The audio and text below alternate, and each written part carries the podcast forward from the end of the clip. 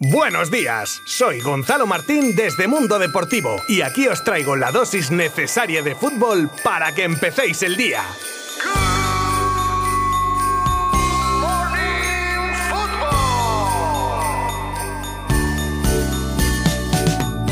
Comenzamos nuestro último programa antes de Navidad con los resultados ¿Pero qué de... resultados dices, mamarracho? Los Espera, que igual dice de los partidos. partidos de... Que están todos de vacaciones, que no te No, enteras. es verdad, pero bueno, tenemos aún así un montón de noticias, ¿no? Sí, sí, pero vete al grano y deja de enrollarte en el programa especial de Navidad. Vale, vale.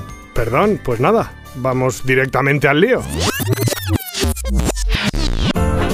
Rumoraco navideño el que nos llega desde Inglaterra, concretamente por medio del Daily Express, que dice que el Arsenal habría hecho una propuesta de trueque al Barcelona entre Aubameyang, que no cuenta para Arteta, y Coutinho, que parece que tampoco tiene hueco en el Barça de Xavi. Podría ser una operación redonda porque se rebajaría el límite salarial para cumplir con el fair play financiero y además el Barcelona incorporaría a un goleador que falta le hace. Sobre el papel, todo bien, ¿no? ¿Qué opináis?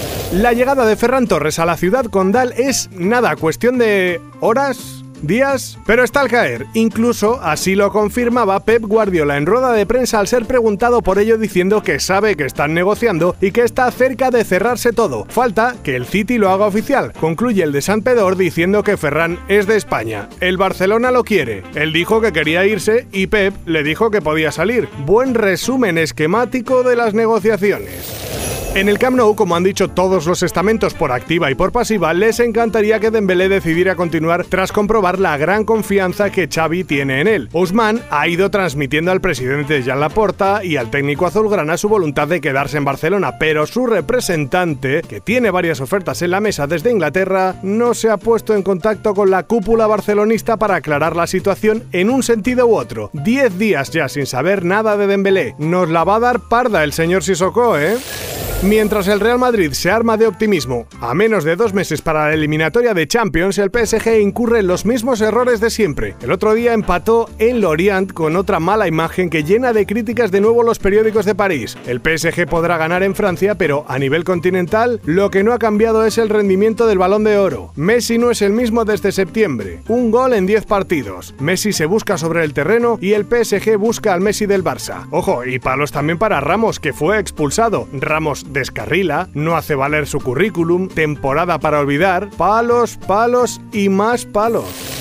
Una de las revelaciones de la pasada temporada en la liga, Brian Hill, promesa del fútbol español, hacía las maletas hacia Inglaterra y muchos pensábamos que vaya jugadorazo que se llevaba la Premier. Y no digo que no lo siga siendo, pero bien por la adaptación o porque no ha caído en gracia, ni primero con Uno Espíritu Santo ni ahora con Antonio Conte parecen contar con el barbateño. Solo ha jugado cinco ratitos en este arranque de curso y según Estadio Deportivo, el Cádiz podría buscar sucesión en este mercado de invierno.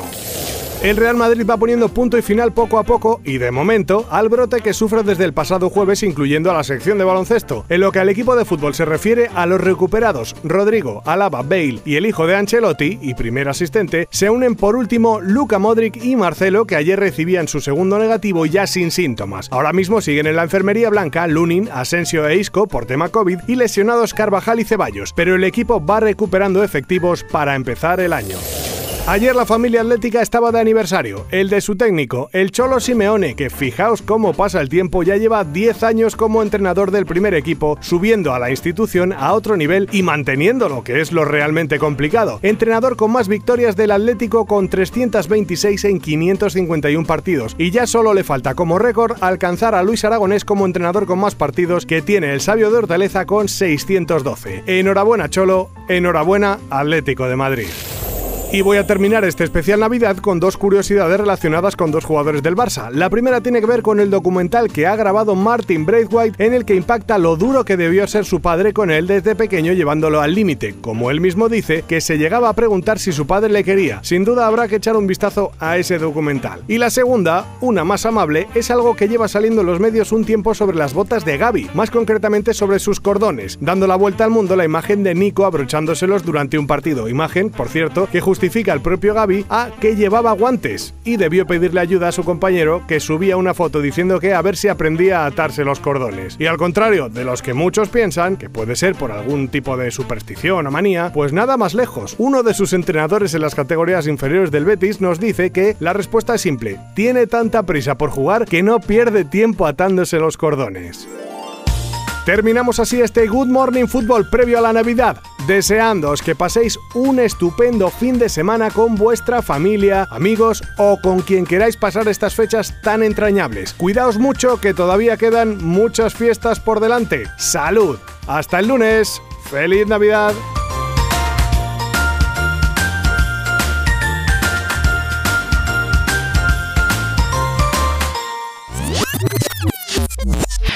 Mundo Deportivo te ha ofrecido Good Morning Football, la dosis necesaria de fútbol para comenzar el día.